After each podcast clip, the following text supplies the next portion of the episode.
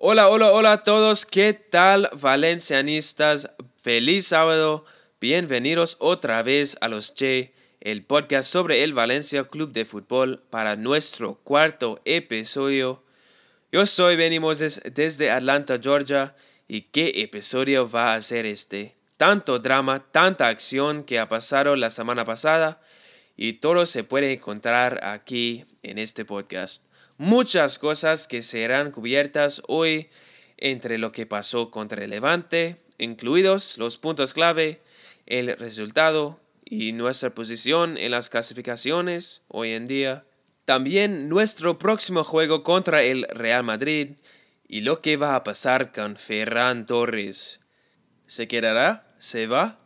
Muy interesante y nadie sabe dónde terminará, pero tengo todo eso para ustedes aquí en los siguientes minutos. Muchas cosas estarán sucediendo en el próximo mes y medio de fútbol valenciano.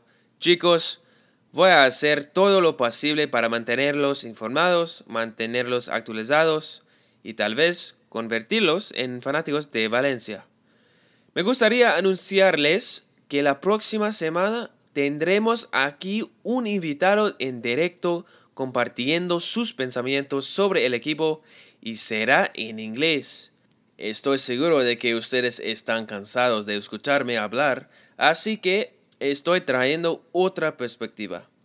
Ese episodio será después de nuestro partido muy importante contra el Real Madrid. No quieres perderlo.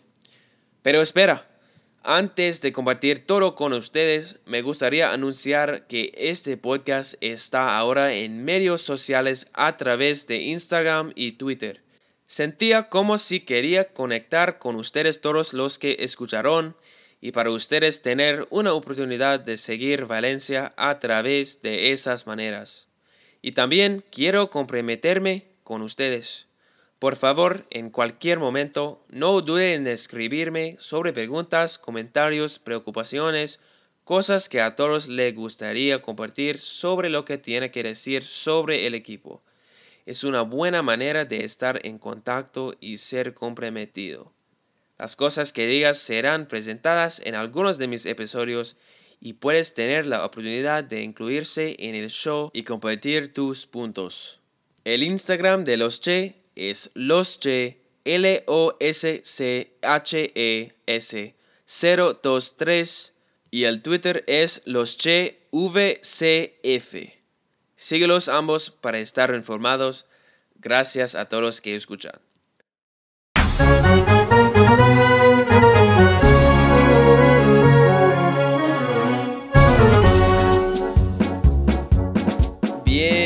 Vamos a ingresar a la discusión sobre Ferran Torres. Tan pronto como salió el inicio 11 de ayer, no vi el nombre de Ferran, así que pensé que podría ser una pista de que se está moviendo a otro equipo. Por lo general, cuando eso sucede, es porque el otro equipo que lo quiere no quiere verlo lastimado pero luego descubrí que estaba un poco herido en la rodilla y que era mejor no obligarlo a jugar un juego completo. Pero, ¿podría ser esto una señal de que está saliendo?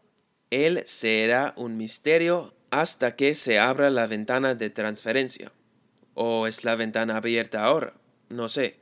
Supongo que es difícil de decir, ya que no es como solía ser. Si continúan con la forma en que lo hacen todos los años, la ventana de transferencia debería abrirse el primero de julio y se extendería hasta finales de agosto. Si no, estoy seguro de que lo abrirán a principios de año. Sin embargo, Ferran Torres será la mayor historia de transferencia que saldrá de este equipo. La semana pasada fue visto en su cuenta de Instagram en la oficina de su agente. Varias fuentes dicen que equipos como Liverpool, Dortmund e Inter Milan están interesados en nuestra joven estrella. Creo que es una locura pensar que es un mes mayor que yo y que su valor de mercado es de casi 50 millones de dólares. ¿Qué estabas haciendo a los 20 años?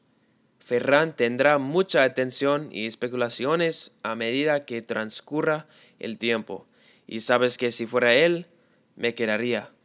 La razón es que, aunque es un talento prometedor y somos muy afortunados de tenerlo, él es joven e inexperto jugando en el extranjero. Mire su valor de mercado en este momento. 49.50 millones de dólares en este momento y eso es increíblemente alto para un joven de 20 años. Mi consejo sería quedarse, darse más tiempo para desarrollarse, jugar en juegos desafiantes y solo ver cuán alto sería su valor de mercado, incluso si se quedará dos años más. Solo tendría 22 años y yo sé, algunas personas van a decir que es un traidor porque en los deportes muchas veces los jugadores van a donde está el dinero, pero podría estar haciendo mucho más en unos años a partir de ahora cuando vaya a un club de mercado más grande. Pero para mí, no. No pensaré que es un traidor si se aleja de Valencia por firmarse en otro lugar. Pero creo que hay una mejor opción para él. Y es quedarse y hacer crecer su talento. Donde quiera que vaya, lo más probable es que sea como máximo un jugador de banco y no tenga tanto tiempo de juego como si se quedara con nosotros. Sin embargo, esta es la noticia más importante que vamos a seguir y déjame decirte que Valencia será muy rica si deciden vender a todos estos jugadores jóvenes y tienen la oportunidad en el futuro de fichar a algunos jugadores realmente buenos y al mismo tiempo no quieres ver salir a las estrellas actuales. Yo tampoco no quiero verlos irse. Pero bueno, y ahora seguimos con lo que pasó ayer. Honestamente, este tiempo lejos del fútbol me hizo sentir más cerca de este equipo. Y ayer fue un sentimiento loco de juego. No quiero ser bias sobre este pero Mestalla es sin duda el mejor estadio que hay. Alguien, por favor, cambie mi mente. Yo te reto. Realmente me gusta cómo proyectaron imágenes en los asientos y hicieron un trabajo fenomenal sobre los efectos sonores que engañaron a muchas personas. Era bueno ver a nuestros muchachos de nuevo en el hogar con uniformes blancos, pero wow, miramos cómo necesitamos más sesiones de entrenamiento y sí, totalmente entiendo que es difícil para los equipos detener su temporada en el medio y luego retomar meses más tarde, pero parecemos fuera de forma. El resultado final fue Valencia 1, Levante 1.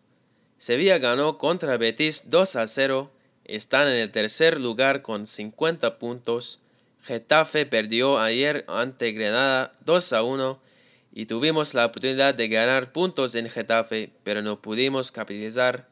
Todavía estamos en el séptimo lugar con 43 tal como está. Dios, se sintió como ese partido contra el Real Madrid, donde estábamos ganando todo el partido y de repente no pudimos encontrar una manera de mantener el liderazgo. Yo sé exactamente cómo ustedes están sintiendo y he estado pensando en lo mismo una y otra vez desde que recibí una notificación de mi teléfono cuando Levante anotó en el último segundo. ¿Recuerda lo que dije la última semana sobre la línea? Olvídalo. Y también sobre Diacabi? Olvídalo. No quiero ser muy duro con él, pero al mismo tiempo ha tenido una historia de costarnos estos juegos así, ocasionando tres penaltis en los últimos dos juegos. Literalmente, todo lo que debía hacer era mantener sus manos por dos minutos más y habríamos ganado. La diferencia entre tres puntos y un punto. Y sus juegos similares como los donde sabemos que debemos haber ganado son los más frustrantes. Duele, duele mucho y es difícil aceptar. Estoy desanimado, estás desanimado. Toda Valencia está desagradada. Bien, excepto la parte levante de Valencia. Pero lo que sucede, sucede y necesitamos pensar en el futuro. No podemos dejar que este juego nos impida el objetivo que es lograr la posición de la Liga de Campeones o de otra manera comenzaremos a sufrir. Siguiendo el partido, Rodrigo Moreno, quien anotó su tercer gol de la temporada, fue entrevistado y compartió algunos de sus pensamientos sobre el juego. Él dijo, es una pena. Creo que merecíamos ganar, pero hay 30 puntos en juego y estamos a 3 puntos del objetivo. Y yo estoy de acuerdo completamente con él. 30 puntos con la meta alcanzando 3 puntos del cuarto lugar no estoy muy preocupado. ¿Ustedes sí? Tengo mucha fe en este equipo y vamos a lograrlo. Sin embargo, algo que me preocupó mucho mirando hacia adelante es nuestra defensa, como es el área más vulnerable que tenemos. Ya perdimos Garay y yo no estoy seguro si todos sabían, pero Paulista sufrió una lesión durante la sesión de entrenamiento que llevó al partido y es una gran pérdida para nosotros. Pero Hugo Guillamón, quien jugó su primer juego de la temporada, parecía muy bien, tenía buenas estadísticas, no decepcionó y cumplió con las expectativas de su juego. A pesar de eso, solo se necesita uno para arruinarlo para el resto. Será muy interesante ver lo que les hace la siguiente semana al decidir quién jugará como nuestros defensores centrales. Algo que también llegó a mi mente es, como dije antes, la posesión de la pelota es crucial para el resultado del juego. Ayer tuvimos una ventaja de un jugador adicional por más de 20 minutos y ustedes me están diciendo que todavía no podríamos encontrar una manera de ganar la estadística de posesión. Si controlamos más posesión, podríamos poner fácilmente dos o tres metas y no dejarles encontrar una manera de atentar el juego. Son las cosas pequeñas, te estoy diciendo. Además, no quiero solo hablar de las cosas negativas acerca de lo que ocurrió eso solo bajará nuestro ánimo más. Hubo muchas cosas que sirvieron bien para nosotros. Comenzó un poco lento con el intento de encontrar el ritmo del juego, pero mejoró a medida que el juego se fue activando. Jugamos un juego muy bonito en los lados y forzamos a sus jugadores a tener que salir de la posición para defender muchas cruces en la caja que invita a objetivos y la forma en la que veo estos juegos, tenemos muchos buenos tiros y otros no tanto.